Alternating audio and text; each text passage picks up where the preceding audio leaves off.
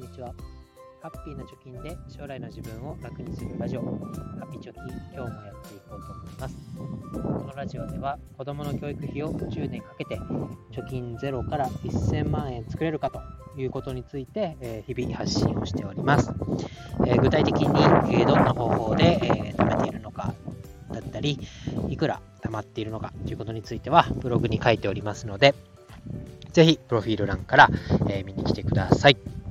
えー、今日のテーマは金を払うのに時を使うなということについて話したいと思います。あまあ、なぜこんなテーマにしたかというと、えー、この土日、金土日ですかね、ちょっと実家の方に帰省をしておりました。で目的は、まあ、コロナで、えー、自分の両親に、えー、子供を会わせられてなかったっていうのと、まあ、夏はね、旅行、家族旅行をしようというふうに家族で決めていて、えで、まあ、その定例じゃないですけど、そのね、回必ずしようとしてる旅行が、まあ、被ったというか、合わせたという感じで、まあ、帰省をしました。で、私の田舎っていうのは、まあ、東北の方なんですけど、まあ、田舎ですよね。本当に田舎っていう感じで、うん、なんか時がゆっくり流れてるなと、えー、思ったんですが、そこで、うん、感じたことを話したいと思います。で、テーマの金を払うのに時を使いすぎるなということなんですけど、えー、まあ、これは偏見というかね、私がその滞在期間の中であった出来事なので、変あの偏った見方かもしれませんけれども、キャッシュレスっていうのがあまりにも普及してないなというのを感じました。で、えー、これを感じたポイントは、あまあ、ホテル、コンビニ、あと高速道路、ETC のこの3つです。で、ホテルも、えー、支払いをするお客さんっていうのが朝チェックアウトの時にいたんですけど、まあ現金なんですよね。で、長蛇の列、長蛇って言ってもまあ5、6人の列ができている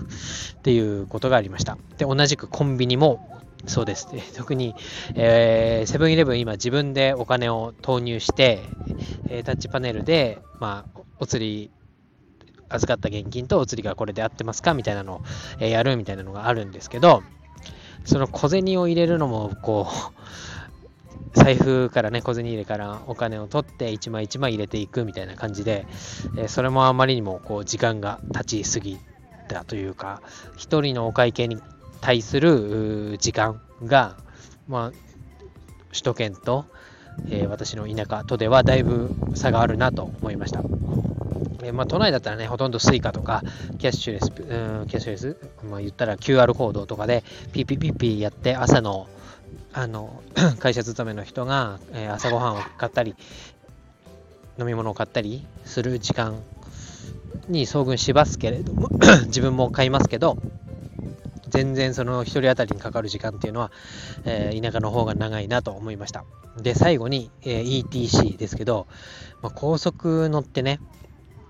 私も営業で車を使って営業してますけど、その高速の出口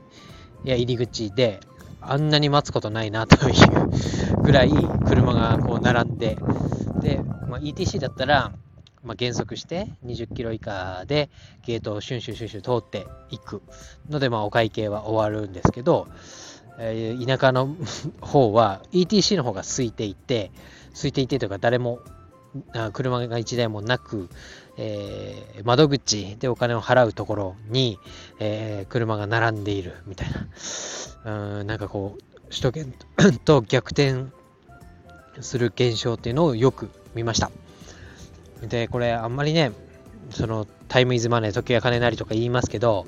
まあそこまで大げさな話ではないにしろ、その1人にかかる時間が多くなればなるほど、えー、自分の番が回ってくるまでも長くなっちゃう。で、まあその積み重ねでね、1秒、2秒かもしれませんけれども、まあ、まとまった時間に、えー、累計するとなってしまうみたいなことがあるのかなと思いました。で、まあ、キャッシュレスが偉いとかね、どうこう言うつもりはないですけど、もう私が実感値としてあるのは、ただ現金を払うの行為っていうのに比べて、え、クレジットカードだったりキャッシュレスの、まあ、QR コードを使うことによってその分、まあ、そのサービスの提供者である会社例えば楽天だったり、PayPay だったりそういうところから1円2円の、えーなんていうんだ、ポイントとして、えー、キャッシュバックが行われているっていうところに、えー、注目すべきかなと思います。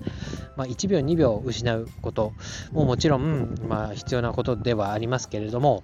そのお会計によって1円引き、2円引きみたいな実質ポイントがもらえることによって、そういう恩恵を受けられるっていう方が、割と自分のお財布には、えー、ダメージが